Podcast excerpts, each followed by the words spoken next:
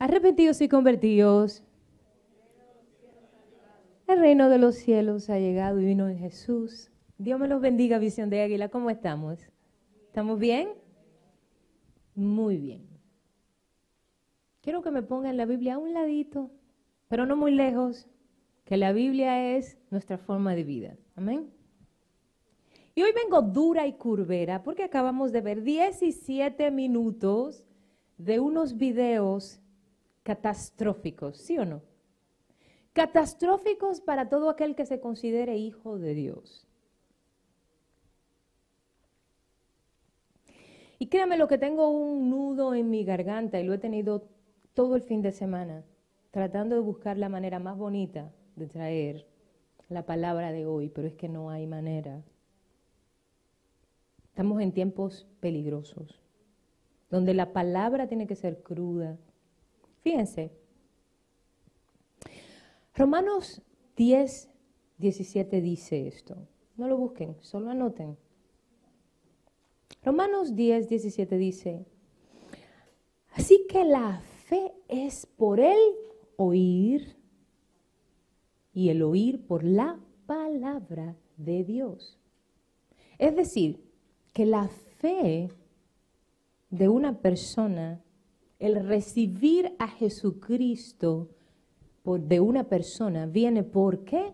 Por el escuchar de una palabra ungida, de una palabra dada por una persona, un hombre, una mujer, un niño, un adulto, un anciano, no importa de quién, que esté lleno de la presencia del Señor. ¿Me doy a entender? Ahora, con estos videitos que acabamos de notar aquí, les voy a hacer esta pregunta y se la extiendo a todos los que nos están mirando por los social media. Siempre lo digo en inglés, ¿verdad? En español sería por las redes sociales. Díganme ustedes, mis amados, y el que piense y tenga la intención de creer que yo estoy atacando las primicias, los diezmos, las ofrendas con esta pregunta, creo que está equivocado. Y ahorita le doy parte de mi testimonio y le voy a explicar bíblicamente por qué yo pienso como pienso. Quiero que por favor me den sus testimonios o sus opiniones de cómo se sienten ustedes, los que están aquí en casita y los que nos ven en live por los social media, otra vez lo digo en inglés, por las redes sociales, de cuando usted llega a una iglesia, sea Visión de Águila o sea cualquier iglesia, y muchas veces, no todas, pero muchas veces, lo primero que se le da cuando entra por la puerta, ¿qué es? Un sobre para diezmo y ofrendas. Y como siempre, mis amados, abro el micrófono y quiero que por favor, esta vez Anthony no está corriendo, quiero que por favor, Carmen, tú de este lado y tú, Miquel, coge tú de ese lado y puedas rodarlo, ¿verdad? De estos lados. Y puedan por favor pasarlo a los que quieran en sus lados y me digan honestamente, recuerden que estamos live, ¿cómo se sienten ustedes? Sea bien, sea mal, recuerden, no hay cosas malas, opiniones malas o opiniones buenas, son sus opiniones personales. ¿Cómo se sienten ustedes? Y si hay alguien, no están, nadie está posteando en los social media, that's weird. Si hay alguien que um, dice algo um, por los, las redes sociales, por favor me lo leen, Josefina o Denise. Gracias. ¿Cómo se sienten ustedes cuando vienen a una iglesia, sea acá o sea en alguna otra iglesia, y lo primero que le dan cuando usted entra por la puerta es el sobre para el diezmo o la ofrenda. ¿Cómo se siente? Abro los micrófonos. Bueno. Inglés o español, mi hija, que yo sé que el español tuyo no es muy allá que digamos. It's okay. Okay. So, when I go into a church and the first thing I receive is an envelope, to me, it think I think that the only thing you're interested in is money, number one. And I felt plenty of times like, you know, they make you feel, just like in the videos, obligated to give or make you feel bad because you didn't give. But what if you don't have to give? You know what I mean? It makes you feel like, you know, you're not worthy enough because you don't have money to give to the church. Básicamente lo que dice Consuelo es que cuando una persona entra a una iglesia y recibe un sobre, se siente obligada a dar. Y si no tiene para dar, se siente que no vale nada. ¿Alguien más tiene algo para decir? ¿Alguien más tiene algo para decir? Hoy están como muy callados. Yes. ¿Sí? Necesito un micrófono atrás, por favor. Por favor. So, um, cuando yo iba a la iglesia y pasaban una canasta larga y, y los diáconos o quien sea, ellos te miraban para que tú miren y ahí mismo obligado que tú lo miraras y que tú le digas sí o no y uno se siente mal porque si en ese día uno no vino con dinero y te obligan co- como preciando la, la canasta en tu cintura, you know, eh, me sentía ¿Cómo muy que mal. obligando canasta con la Yeah, cintura? Así, te hacen así, eh, una Mm. canasta larga. Por favor, explíqueme eso. Si alguien es tan amable de explicarme tal cosa. Nina. Yes, um, yo sé lo que está diciendo. Ella está diciendo, yo una vez fui a una iglesia también, donde ellos ponen la canasta, son largas, y ellos ponen la canasta, ellos ponen la canasta sobre frente tuyo, y si tú no lo miras, ellos como que te tocan con la canasta en la pierna para que usted mire y diga si puedes dar una ofrenda o no. Y eso muchas veces a mí me pasó eh, cuando yo antes visitaba las iglesias. Y si yo decía que no tenía, te miraban like, ok. Y eso me hacía sentir mal. Y eso hay muchas jóvenes y mucha gente que cuando van a una iglesia y hacen eso, por eso que ellos no van, visitan la iglesia. Hay muchas jóvenes que evitan ir a la iglesia por eso mismo. Porque es como que lo obligan a que le dan una ofrenda. Mijo. Sí. Miquel, por favor.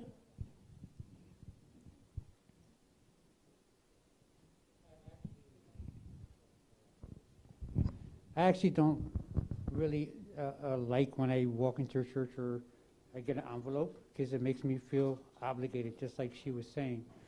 But I've also been to churches where, you know, like like Nina was saying, that they will pass a, uh, a basket or, or or or something to put the money in, and if you don't have anything, they'll say just put a dollar, fifty cents, something, and if you don't have it, they, you're you're looked badly, or they make you feel like why did you come here?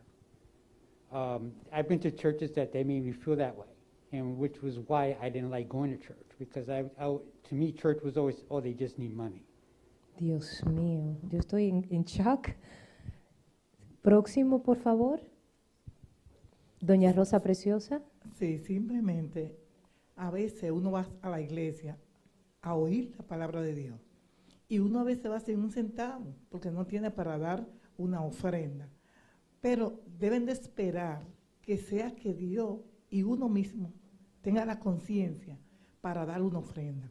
Es como dice la hermana Nina, ellos pasan con una balanza bien larga, unas canatas, para que usted ofrenda desde atrás hacia adelante o desde adelante hacia atrás. Y a veces uno no tiene y uno lo que le da es vergüenza. No es como aquí, que por lo menos, a los sobres ahí, uno hoy sabe que tiene que ofrendar, bueno, uno ofrenda.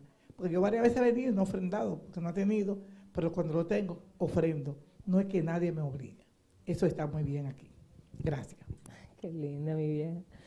¿Alguien más tiene algo para decir?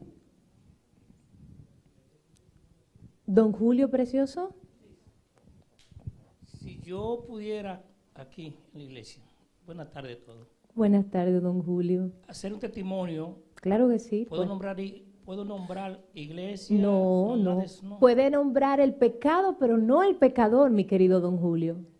Bueno, Usted puede decir um, tal iglesia, pero no el nombre. Solo fui a una iglesia, pero no el nombre de la iglesia, mi querido. bueno, en mi país, que es República Dominicana, Nuestro país. eh, había una iglesia que hacía competencia entre varones y hembras. ¿Quién diera más? Y de, de esta forma, las hembras van ganando los varones van perdiendo. Ok, pero discúlpeme un minuto, Sí. permítame la pregunta. ¿Y ¿Cómo mantenían, so- iban dando, iban contando? Sí, una canasta bien grande y ahí iban echando y los varones por no quedarse atrás siempre daban mayoría. Y, y así en competencia, en competencia, es decir, que al final de la jornada de tantas cosas que sucedían en esa iglesia, el pastor a última hora quiso apropiarse de la iglesia y fueron hasta los tribunales y perdió él el caso. Lo sacaron de- totalmente de la iglesia y se tuvo que mudar de allá a ese pueblecito. Porque de tantas barbaridades que se cometían ahí en esa iglesia, en esa forma. Lo voy a dejar hasta ahí para que usted vea el seguimiento que, que de esa iglesia. Hoy en día esa iglesia es una de las más poderosas porque de ahí en adelante ya todo ha cambiado y todo es en orden que se hace. Eh, es triste oír cosas de esa naturaleza. Es triste. Yo por eso estoy aquí en esta iglesia y lo digo Ay. públicamente Ay, don Julio. porque me gusta la forma de conducción de aquí y las personas que visitan a la iglesia se ve que son bastante de aquí del corazón Ah, y por eso yo estoy aquí en esta iglesia. Dios me lo bendiga. Dios le, le damos el honor y la gloria y la honra. ¿Sí? ¿Alguien por YouTube? Sí. ¿Quién, quién nos saluda por YouTube? ¿O es por... Albert. Oh, Albert. Hi, negrito lindo. Dios te me bendiga. Tus abuelos acaban de hablar. Al- Albert dice, yo pienso que cuando alguien llega a una iglesia, recibe un sobre, es como una presión a dar dinero, la cual si no aportamos no puede hacer sentir como mal y juzgado Eso es cierto. Muy bien. por no hacerlo. Sorry. It's okay. Así mismo es. Bueno, qué maravilloso es poder escuchar a todos. Yo amo escucharlos a ustedes. ¿Por qué? Porque eso es la iglesia, ustedes. La iglesia no es el pastor. La iglesia son las ovejas. Eso es la iglesia. Una iglesia no es ovejas, no es, no es iglesia sin las ovejas. El pastor es una oveja más. Me doy a entender. Ahora, Lucas 8, 8. Oh, otra persona, qué maravilla. ¿Quién en este momento? Alguien en el Instagram de Joel y dice, ¿Sí? Um, es empujando el límite, empujando el límite um, para forzar a las personas a hacer las cosas cuando a veces financieramente no pueden. Eso es así. Eso es verdad. ¿Se sabe quién es el nombre de la persona para saludarle? Eh, Spanglish Reaction, deduzco yo que es el hermano de. Spanglish Reaction. Bueno, Dice God hi. bless you. Dice hi.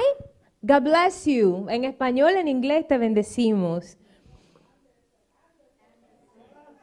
Anderson. Hola, mi corazón. Dios te me bendiga. Amados, estudiando esto, estudiaba yo y me hablaba el Espíritu Santo de Lucas 8:8. Copien que tenemos mucho para hablar el día de hoy. Voy a ser bastante dura y drástica hoy.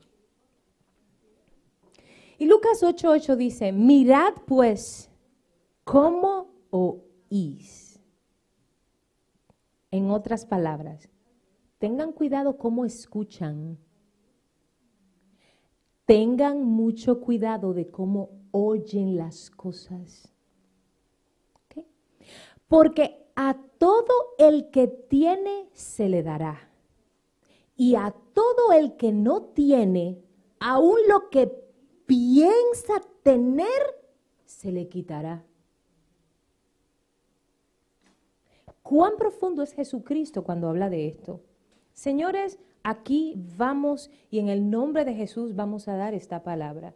Y como dice mi madre en Santo Domingo, al que le sirva el sombrero, que se lo ponga. La iglesia moderna está llena de propaganda. La iglesia está llena de orquesteros. La iglesia está llena de politiquería.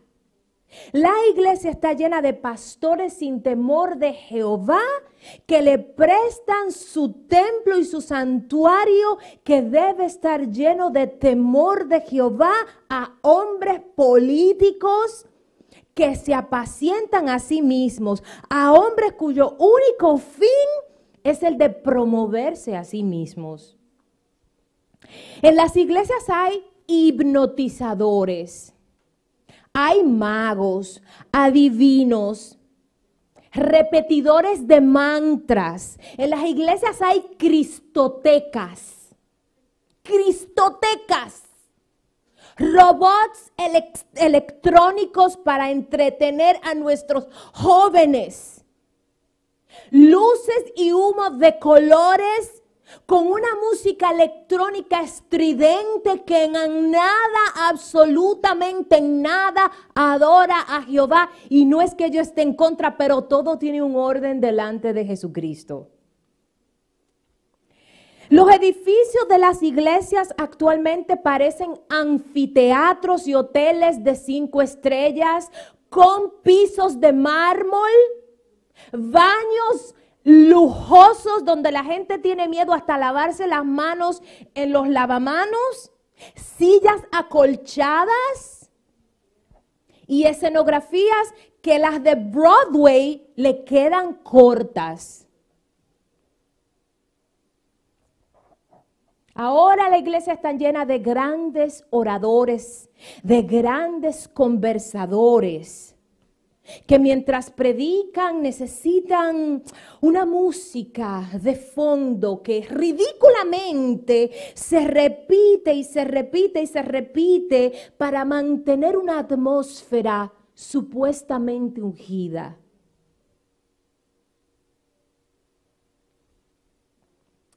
Hay otros que engañan y engañan. Yo le he puesto los engañadores de la fe.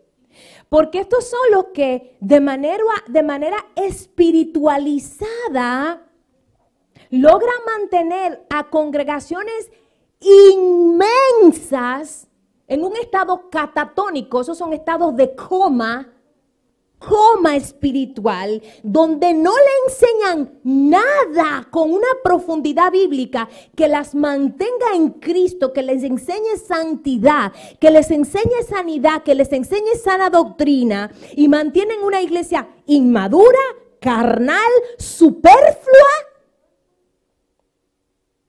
por doctrinas tibias de error. Cada día la iglesia está más alejada del Cristo que caminó en la Jerusalén antigua, aquella Jerusalén de Pedro, de Pablo, de Juan y de aquella prostituta liberada de siete demonios llamada María Magdalena. Y yo estoy aquí y yo tengo ganas de llorar.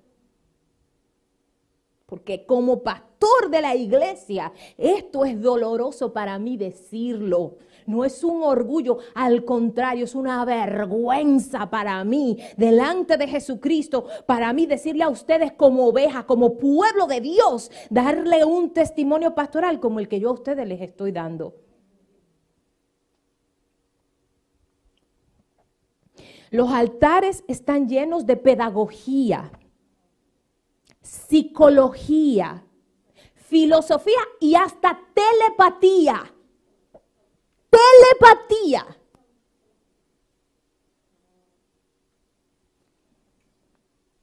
Ahora mismo hay pastores que le dan más posición en, las, en los servicios, en los sermones, en las administraciones a Sócrates, a Platón, a Aristóteles y a los filósofos griegos que a Jesucristo y a los apóstoles y a los profetas de la Biblia. ¿Sí o no? ¿No hay pastores nombrando a Confucio en los altares de las iglesias antes de hablar de Jesucristo?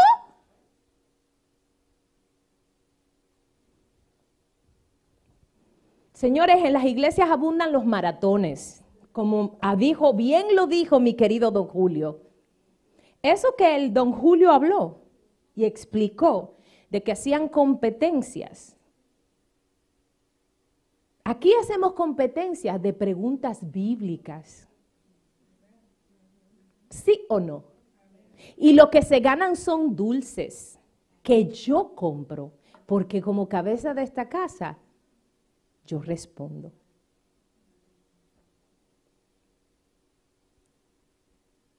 So, cuando aquí hay una competencia, se es de qué? De preguntas de la Biblia.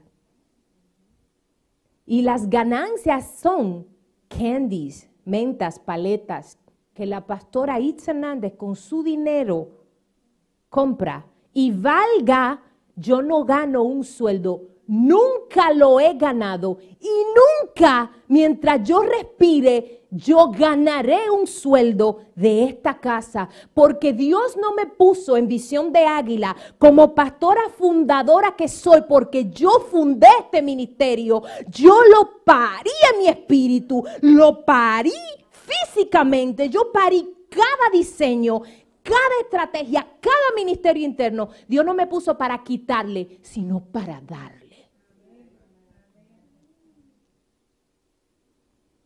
Ahora mismo las iglesias están llenas de maratones. ¿Quién da más? ¿Quién da más? ¿Quién da más? Como si esto fuera un auction. ¿Cómo dice auction en español? Una subasta. Gracias, mis hijos.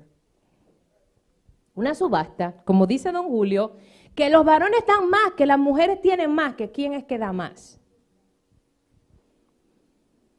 Abundan los, las unciones, que si la unción del, del vómito, que si la unción del chicle, iglesias que tienen a, las diáconas y a los tan famosos ujieres, que es completamente antibíblico, en la puerta dando mitad de chicle, en mi país le llaman doble doble, unos cuadraditos. Yeah, en mi país le llaman doble doble, aquí es bobo bobo, ¿verdad? Double double, hago una cuestión de esa. y en mi país venden bien chiquititos así. Y la gente pobre, yo me acuerdo cuando yo era chiquita, lo dividía en cuatro. ¿Se acuerdan ustedes? Bueno, la unción del chicle. Y el pastor mastica el chicle y abre la gente la boca y le cupe el chicle a la gente, masticado de su saliva, la unción santa. Ahora mismo hay una pastora en unos países nuestros diciendo que, que sus relaciones sexuales, que su vagina es, es santa.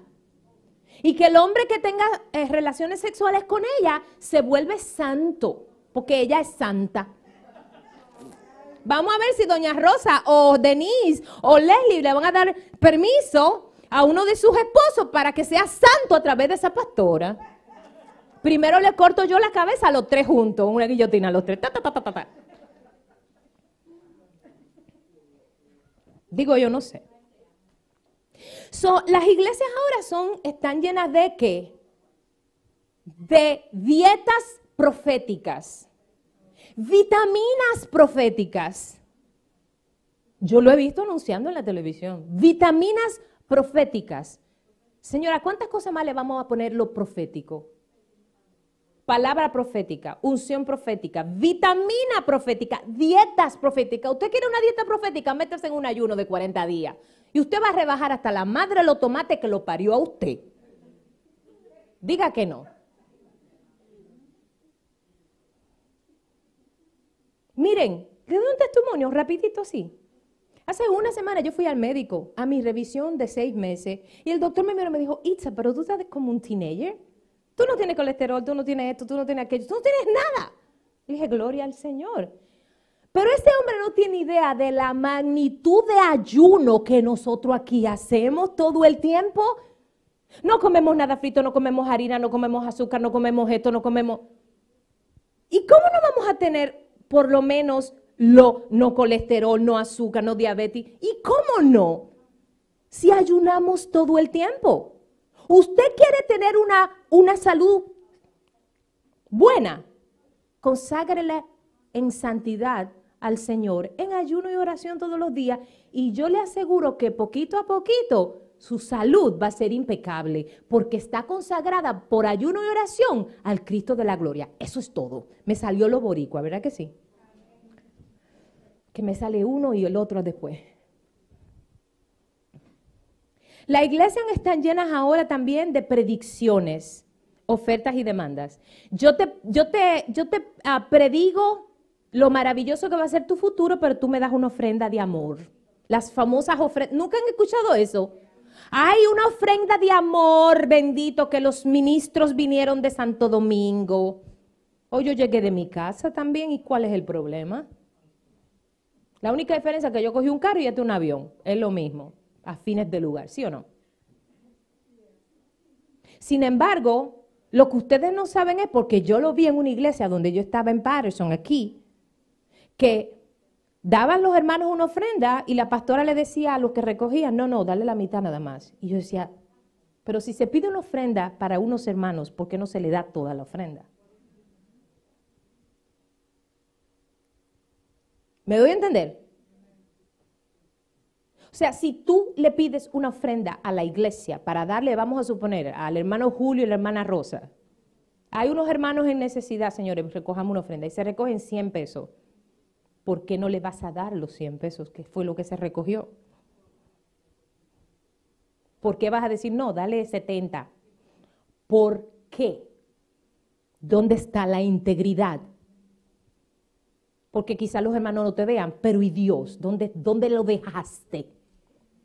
¿Dónde lo dejaste? Te está mirando y te va a pasar cuenta aquí en la tierra y allá en los cielos. Ahora mismo hay iglesias donde se pronostica fama, éxito, grandezas, futuros preciosos. Para personas que por lo general son gente tímida, de baja autoestima, gente que no creen en sí misma, que no tienen intimidad con el Espíritu Santo y que dejan votar sus iglesias donde deben ser formados su carácter para ir a formar iglesias a la sala de su casa sin estar listos para el llamado. Porque mi hermano, este llamado es piña con moña en el cumpleaños de ñoña. Esto no es un juego. Esto no es la pastora y el pastor. Esto es piña El pastorano duele lo bonito de un pastor y salir bonito en la televisión con una ropa bonita. Esto es mucha oración y mucho ayuno y mucha consagración. Y la gente te señala y la gente te critica y la gente te traiciona. Y si tú te defiendes, Dios no te defiende.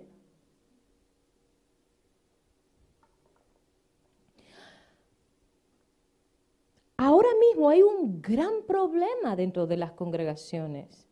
Ahora mismo hay iglesias donde los hermanos no se quieren sujetar a las decisiones de los pastores porque esos pastores no se están moviendo bajo el orden de Dios. Señores, y hay hermanos más ungidos que los mismos pastores dentro de las congregaciones. Hay hermanos viejitos que tienen más intimidad con el Espíritu Santo que el mismo pastor. Hay hermanos que oran más que el pastor de la iglesia. Hay hermanos calladitos en las sillas que son los que mantienen ese ministerio a las 2, a las 3 de la mañana. Sus oraciones son los que mantienen ese ministerio en pie. Bam. Hay ovejas orando para dejar iglesias ahora mismo. Porque las, los pastores se han dejado de mover por fe para ver, moverse de forma carnal. Porque recuerden, el coronavirus ha sacado el carácter verdadero no solamente de las ovejas, también de los pastores.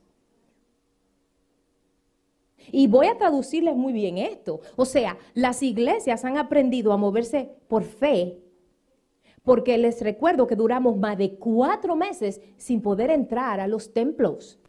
Y la iglesia que no se movió en Cristo durante los años pasados no ha podido mantenerse.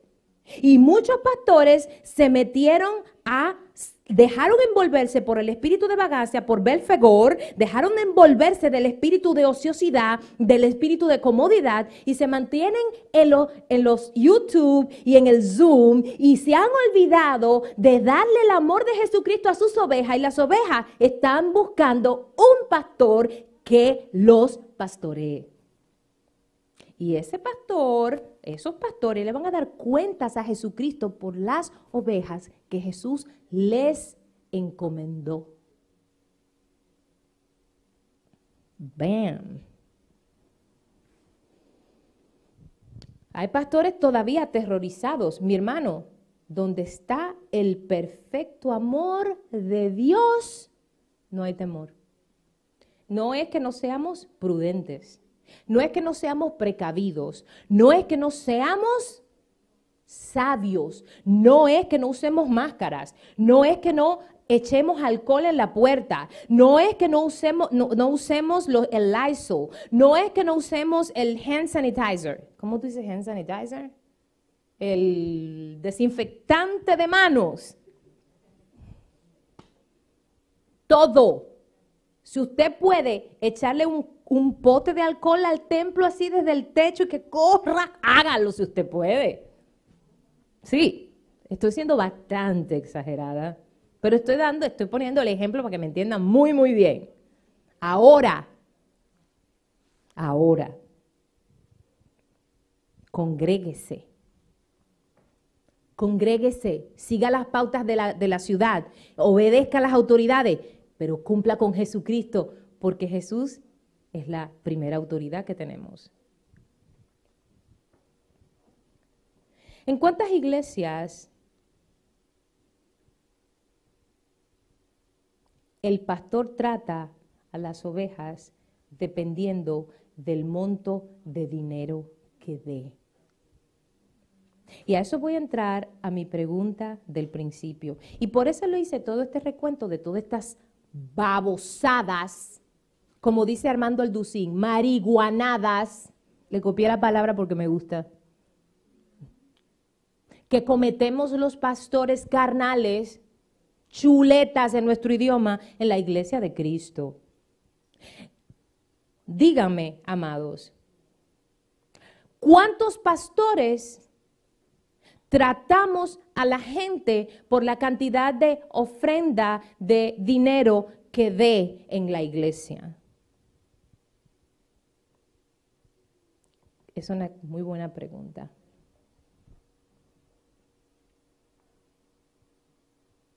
Yo no sé cuánto tú das, no sé cuánto tú das, ni sé cuánto tú das. Yo no tengo la más mínima idea. Yo no tengo la más remota idea. Yo nunca he bregado y nunca bregaré con las finanzas de Visión de Águila Internacional, el ministerio que yo fundé, yo establecí y que yo voy a pastorear hasta el último respiro de mi vida, porque yo no creo en los retiros famosos de los pastores. Yo nací para esto, esta es mi vida y así yo moriré. O sea, yo moriré aquí, Dios me lo bendiga. Literalmente. No, en serio. Yo le voy a decir el sistema de un ministerio y por eso le pedí que vinieran temprano y fueran puntuales. Esto es un sobre que ustedes llenan cuando quieren dar una ofrenda. Tiene, esto es un sobre. Aquí nadie tiene sobre la mano.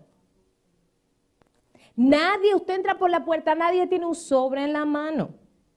Aquí no hay coritos para repartir y pedir, ni, ni tampoco hay, ¿cómo era lo que usted decía? Que le puchaban las canastas, los, unas canastas, unos barruletos, unos asuntos allí. No, aquí no se hace eso. Porque para mí eso es una manipulación. Eso fue un diseño divino que a mí me dio Jesucristo. Fue bien específico, me dijo Dios a mí, con eso. Me dijo, no hagas espectáculo, no es necesario. Yo te voy a proveer si tú a mí me crees. Y yo le he creído. Y tenemos 12 años y no le debemos un penny a nadie. Ni yo en lo personal, ni yo en lo ministerial. Y no recibo un penny de este ministerio. Nunca lo he hecho y no lo recibiré mientras yo respire. Mi casa es paga, este templo es pago y no se lo debemos a nadie, nada. No, yo no tengo un Mercedes-Benz, ni tengo una casa de 7 millones. Todo el mundo sabe dónde está mi casa. Mi carro está allí parqueado, es un simple Ford. Pero soy muy feliz y soy muy bendecida. La iglesia no debe tener coritos después de la adoración para pedir ofrenda y diezmo. Porque usted, mi hermano, sabe que tiene que diezmar y tiene que ofrendar porque es una ley espiritual. Pero yo no puedo como pastora ponerle a Doña Rosa un, un, cuchillo o qué sé yo, a Denise o a Nina. Mire, es una convicción de cada ser humano, señores. En el tiempo de Dios, tú, yo, cada uno recibirá su corrección, convicción en su corazón. Porque permítanme decirles, yo voy a ser muy honesta. Ustedes saben qué difícil es para una mamá soltera con cinco muchachos que no reciba ayuda dar un diezmo en una iglesia. Y por eso como pastora yo voy a menospreciar a esa mujer que se la debe estar pasando bien difícil que quizás no tenga trabajo. Muy diferente para una muchacha de 25 años soltera que trabaje. ¿Sí o no? Hay mucha diferencia. ¿Ven la, ¿Ven la diferencia? Entonces, eso es lo primero. Sí, es ley divina el obrero tiene que tener un salario. Yo no lo tengo porque es algo mío con el Señor. Pero sí, los pastores y los que trabajan en la iglesia deben tener un sueldo. Ahora, yo no lo tengo porque es algo conmigo, un, un romance mío con Dios. Y me doy el, el, el gozo de decirlo, que hasta el día de hoy nunca lo he necesitado. Y diezmo y tengo todos mis pactos y hago todas mis ofrendas, mis, mis, mis primicias cada año. Todo lo hago. Josefina sabe que es la que brega con el dinero de la iglesia. Yo no sé aquí nada de eso. Ni me interesa. Eso es mucho problema. Ahora, delante de Jehová, yo soy responsable de que esas finanzas se lleven bien de que aquí se pague la luz, de que aquí se pague el gas, de que aquí se, se pague el fumigador, de que aquí se pague, ¿qué más se paga aquí? El cable, el internet. Sí, Cris, el internet. Aquí no se paga taxes, hija. Ah, ¿El quién? El, el sewer. Ah, el, el, insurance, Dios mío, eso sí que es un dolor de cabeza para nosotros, el seguro. El insurance de la iglesia. Santo Dios. Eso es duro. Amén. So, aquí otra cosa es, ustedes saben eso que, hace, que, contaron ustedes que pasa en el, la canasta y esa cash, se echa cash. Eso es lo que se llama flujo de dinero y eso no se reporta al IRS. Porque cuando usted coge un sobre de esto y usted pone su nombre, el monto, diezmo, ofrenda o lo que sea, pero usted pone su nombre, ya eso está puesto en una contabilidad que la iglesia tiene que llevar y reportar anualmente al IRS. ¿Me doy a entender? Por eso es que yo aquí no recibo ni un penny si no está en este sobre. O sea, ustedes aquí nunca van a ver una canasta para echar una ofrenda. Tiene que estar en un sobre con un nombre. Algunas veces Josefina me ha dicho, ma, esto no tiene nombre, pero es muy raro. Pero si usted puso una ofrenda con su nombre en este sobre, ya usted está en la lista administrativa, todo lo que hace ella con el contable de la iglesia, que es un gringo. No tiene nada que ver conmigo. Yo no cuento dinero, yo ni lo veo, yo no brego con depósito, yo no brego con nada. Los hijos, el esposo, la esposa, el primo, el mejor amigo del pastor no debe estar envuelto en nada de las finanzas de una iglesia.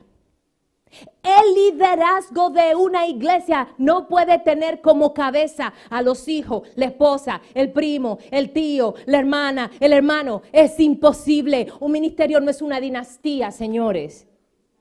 Jesucristo no dejó a María, a la hermana, al hermano, al primo. Dejó doce hombres diferentes de fuera de su sangre biológica. ¿Sí o no?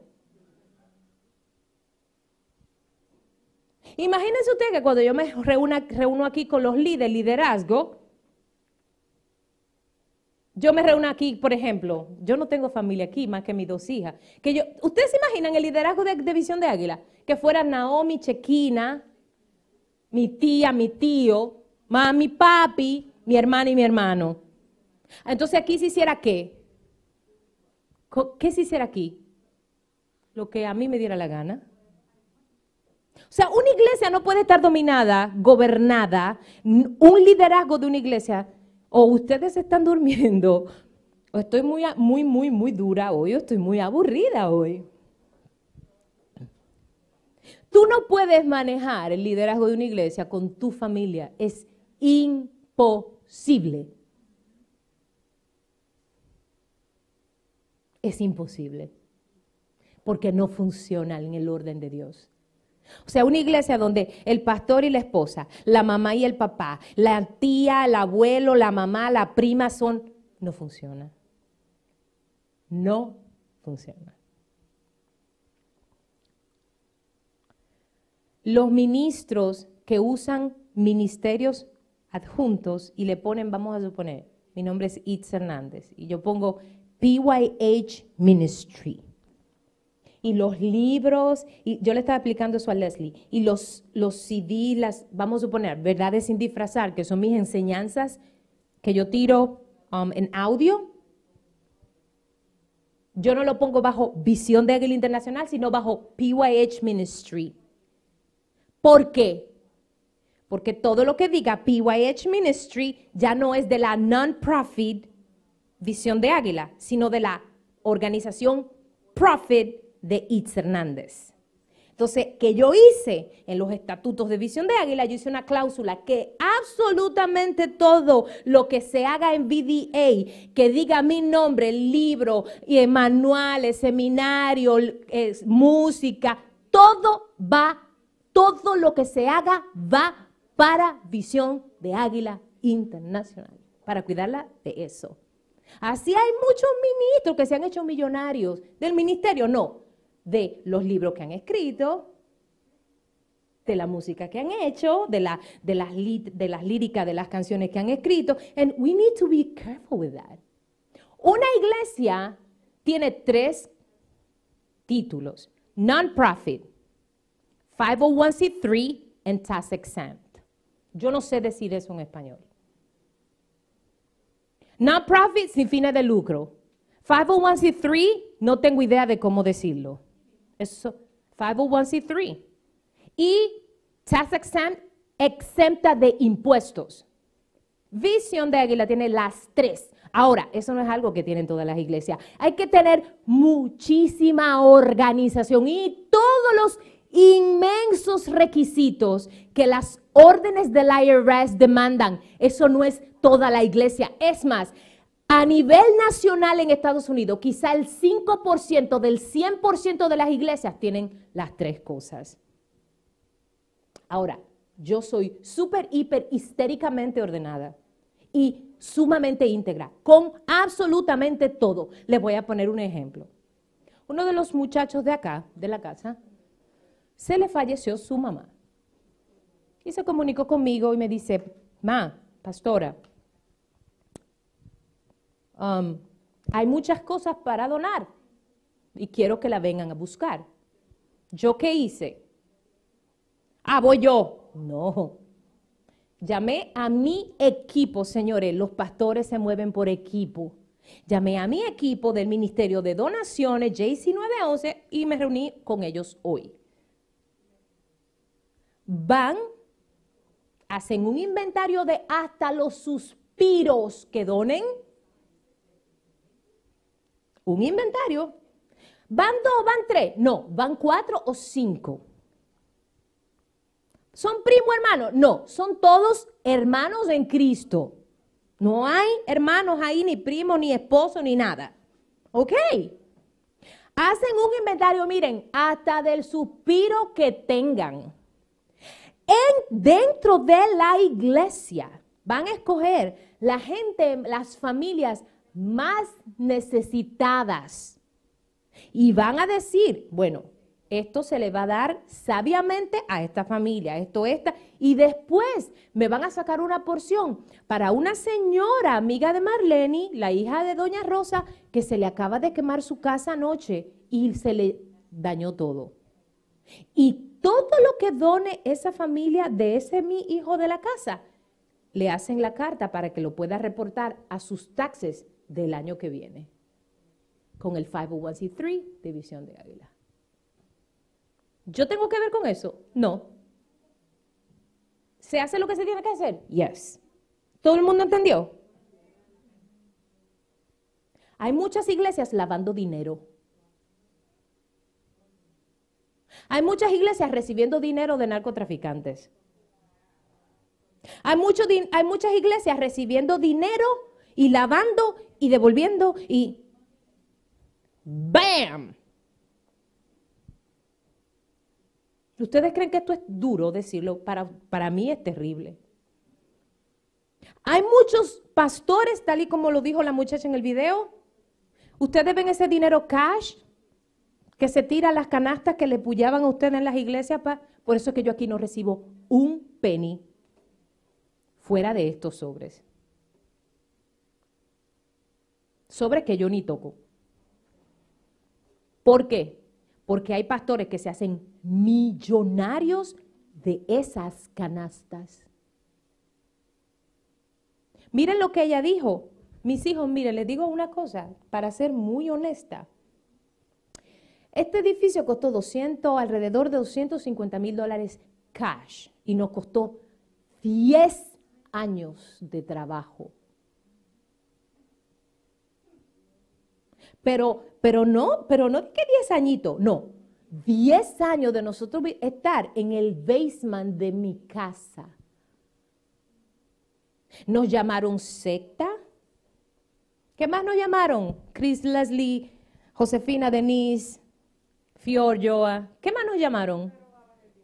Que yo me robaba el dinero, que qué era lo que yo hacía con el dinero. ¿Qué más nos llamaron? Anthony, ¿qué? O oh, que yo me iba de vacaciones porque en 18 años que tengo en este país fui una vez a visitar a mis padres a Santo Domingo.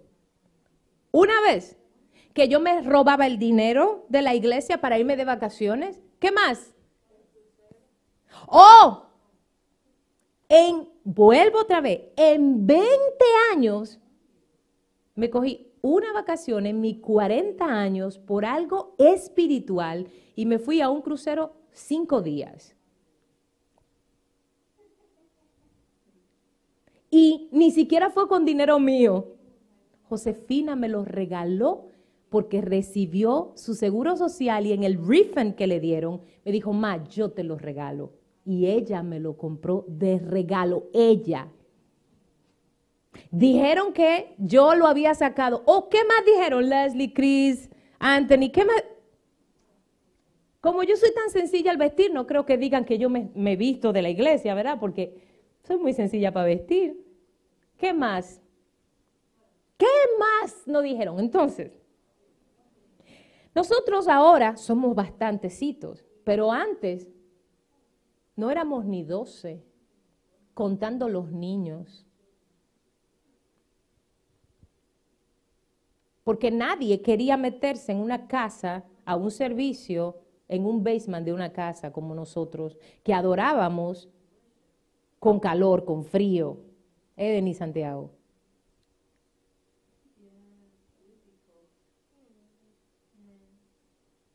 Y ahí adorábamos, y ahí, eso sí, que el día que nosotros compramos este building, que yo se lo di de sorpresa a los muchachos cuando entraron por esa puerta, no hubo ninguno de mis hijos que no se fajara a llorar. Anthony, Josefina no, porque Josefina estuvo en todo el proceso conmigo. Pero David, David decía, yo me decía, oh my God, no, I cannot believe this. No, this, this is it. No, no, I knew it, I knew it. Era, parecía un nene chiquito, mi niño David. Y le decía, Denis, tú sabías, Denis, Ma told me yesterday, Ma me lo dijo ayer. So you know it, you didn't tell me. Ma me dijo que no te dijera. Leslie Chris, Joa se fajó a bailar en el basement. Con una escoba vieja. Con una escoba. Y empezó, oh God, oh my God. Yo tengo todos los videos, mis hijos. Ustedes no tienen idea de la ley. Y Anthony, Anthony empezó, ok, ok, y no sabía, iba acá, y, así, y aquí, y yo, ok, calm down. Y yo aquí ya tenía tres horas de rodilla en este lugar, porque esto era de masones. Y yo tenía tres horas, desde las tres, y yo le dije, mandé un text, le dije, vengan a esta dirección, reúnanse conmigo aquí a las seis. Pero era porque ya yo tenía aquí tres horas consagrando este lugar. Ustedes no tienen idea de lo que es trabajar diez años como estos muchachos trabajaron conmigo. Todo lo que aguantamos, todo lo que dijeron, todo lo que hablaron, cómo nos traicionaron, cómo nos llamaron.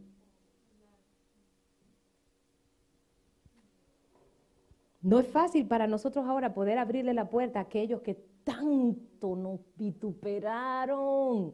Sin embargo, con amor, la puerta está abierta. So, nuestro propósito ahora es santuario arriba. Y nos va a tomar un buen tiempo. La iglesia no es una dinastía.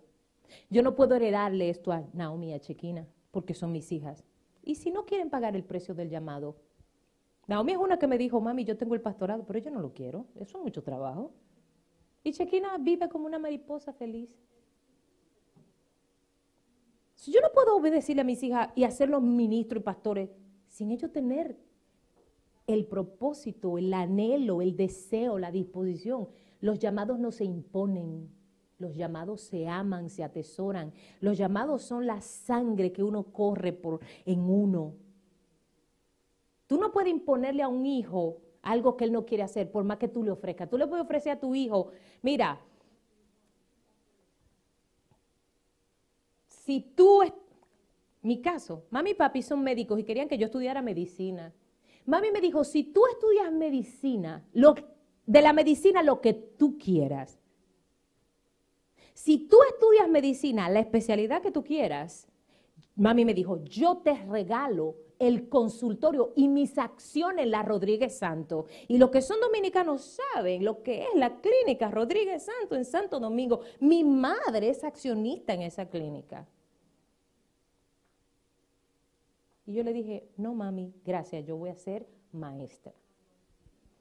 Y estudia educación. O sea, cuando un hijo no quiere, no quiere por más que tú le ofrezcas. Entonces, tú no puedes pretender, pastor, que tus hijos, tus hijas continúen lo que, porque tú le quieras dejar. No, este ministerio Visión de Águila es de mis hijos espirituales, no de mis hijas biológicas. No son dinastías que se heredan. ¿Todo el mundo me está entendiendo? Amados, yo los puse a leer o los puse a buscar y con esto voy a terminar porque están cansados, ya sé que están aburridos. Yo les puse a buscar Malaquías 3 del 7 al 12 y es increíble que hoy el Espíritu Santo nos puse a leer la Biblia al final y no al principio como siempre, ¿verdad? Y yo sé que todo el mundo lo tiene, por eso vamos a leerlo de una vez. Malaquías 3 del 7 al 12 dice esto. Me voy a poner los lentes porque veo mejor. Desde los días de vuestros padres os habéis apartado de mis leyes y no las guardasteis. Volveos a mí y yo me volveré a vosotros, ha dicho Jehová de los ejércitos. Mas dijisteis, ¿En qué hemos de volvernos? Presten atención. ¿Robará el hombre a Dios? Pues vosotros me habéis robado y dijisteis, ¿en qué te hemos robado? Hmm. En vuestros diezmos y ofrendas. Malditos sois con maldición, porque vosotros, la nación toda, me habéis robado. Traed los diezmos y las ofrendas al alfolí. ¿Qué dice? Traed los diezmos y las ofrendas al alfolí. ¿Qué dice? Traed todos los diezmos al alfolí. No habla de ofrenda. Y haya alimento en mi casa. Y probadme ahora en esto, dice Jehová de los ejércitos. Y después sigue y abriré la ventana de los cielos y derramaré y bla, y bla, y bla. No hay un ser humano, no hay un cristiano, un ateo, un satanista, un ministrísimo que me diga a mí que diezmar y ayunar, perdón, diezmar y ofrendar pactarle a Dios y dar primicias no funciona, porque a mí me ha funcionado en 20 años que yo tengo sirviéndole a la iglesia de Cristo Jesús. No hay un ser humano que me diga a mí que dar primicias en enero no funciona, porque a mí me ha funcionado en 20 años.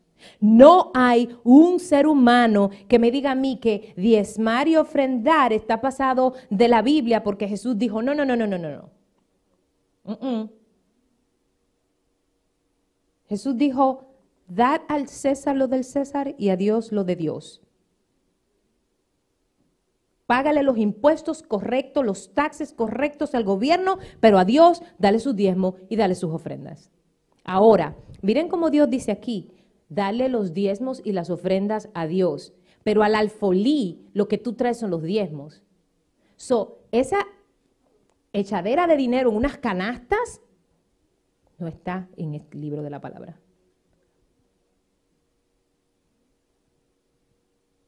So, ya entiendo yo los diseños divinos del Padre con visión de águila. Aquí no hay absolutamente ningún lugar, en ninguna administración, ni de jóvenes, ni de viejas, ni de mujeres, ni de hombres, ni de mujer, de nada, ni de niños, que se tire dinero en un jututo. ¿Alguno de ustedes alguna vez ha visto aquí una contadera de dinero? No, no lo existe.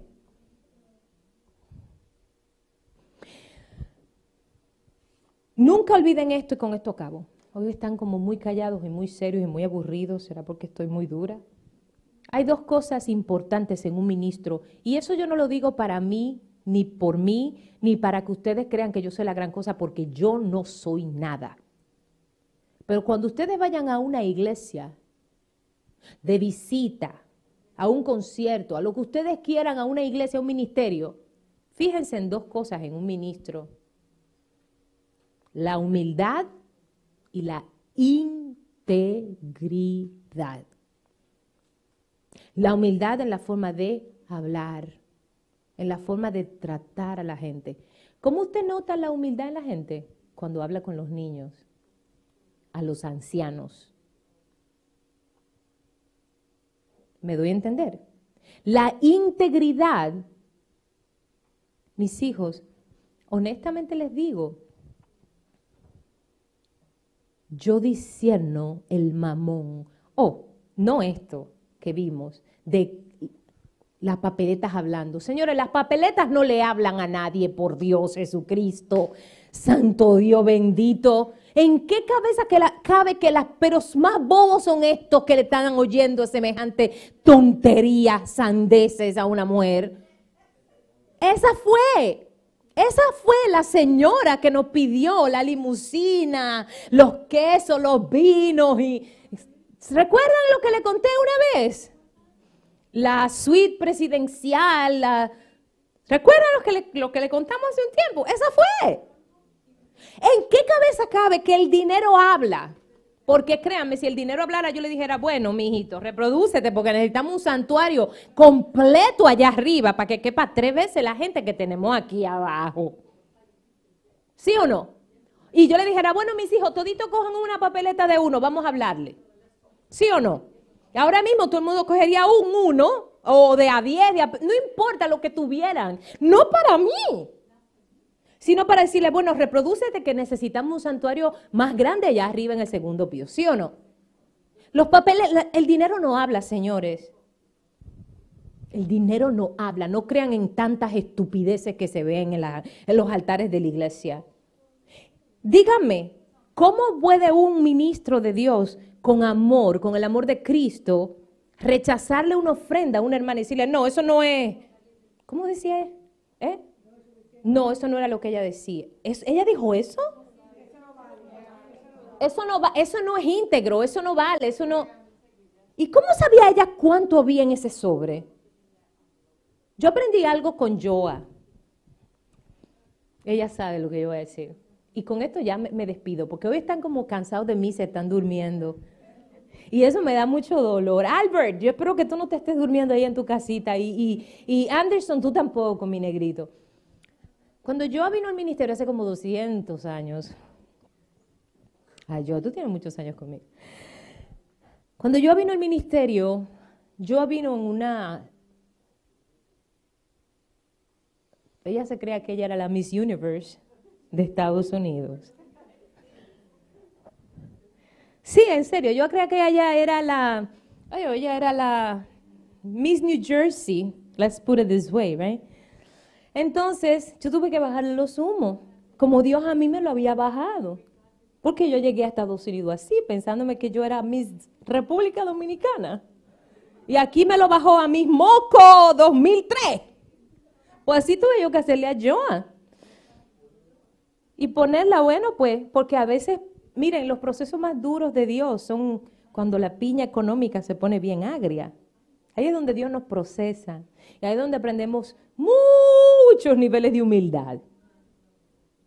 Entonces, en el medio de los procesos de humildad, yo recuerdo una vez que yo atrajo penis de ofrenda. Entonces,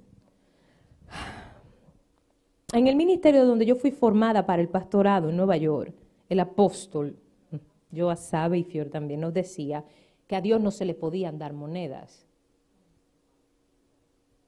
Y fíjense, cuando una persona es formada ministerialmente con, con una creencia, es, tiene que ser el Espíritu de Dios que le borre a uno y le reeduque. Por eso muchas veces cuando las personas vienen de otras congregaciones, reeducarlas, formatearlas, es bien difícil, porque hay que, la persona tiene que estar dispuesta a vaciarse de todo lo que aprendió, desaprenderse para volver a aprender. Entonces, um, yo recuerdo que yo atrajo ese sobre, era un sobre pequeñito como este, lleno de pennies. ¿Cómo es? yo sabía que era pennies? No sé, pero yo lo sabía. Y yo le iba a decir, Joa, no le des monedas al Señor. Cuando yo me volteé para decírselo, el Espíritu Santo me dijo, no, porque es lo único que tiene. Y así mismo como yo le iba a decir, yo me volteé otra vez, me tiré de rodillas y empecé a llorar y a clamarle a Dios por un trabajo para esa muchacha que le dio hasta el día de hoy.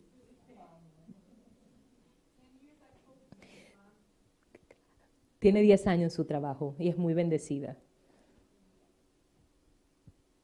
Yo se lo doy por testimonio con ella. No importa lo que usted eche en ese bendito sobre. Si es un penny, si es un peso, si es un peso al mes, délo con amor. Eso sí, no le dé a Dios de lo que le sobre. Porque este es el problema de otras personas. Ay, ma, o pastora, no tengo ni para comer, pero entonces vienen con dos fundas del mall de los Adira, tú sabes. Ok, nega, no. No, gracias, hija mía de mi alma. No. Entonces tú no le estás dando a Dios con amor. Porque darle a Dios con amor es comprarte unos y darle a Dios tu diezmo y ofrenda. Ahora, si lo único que tú tienes es un peso, dáselo con el alma, porque así mismo te lo va a devolver Jehová. Y no digas que te va a multiplicar a ciento por uno babosada, familia. Falsas doctrinas de la prosperidad esa que también es basura. Dios lo que quiere es tu corazón, no tu dinero. Tenemos que honrar a Dios con nuestros diezmos y ofrendas, con nuestras primicias, con lo que sea que tú le prometas, tú en tu corazón, no que el pastor te imponga. Ahora, cuando tú le des a Dios, dale con todo el amor, toda la convicción del Espíritu Santo en ti, para que seas bendecido. ¿Todo el mundo entendió? Visión de águila sea la paz. Vamos a orar. Padre Santo, en el nombre de Jesús.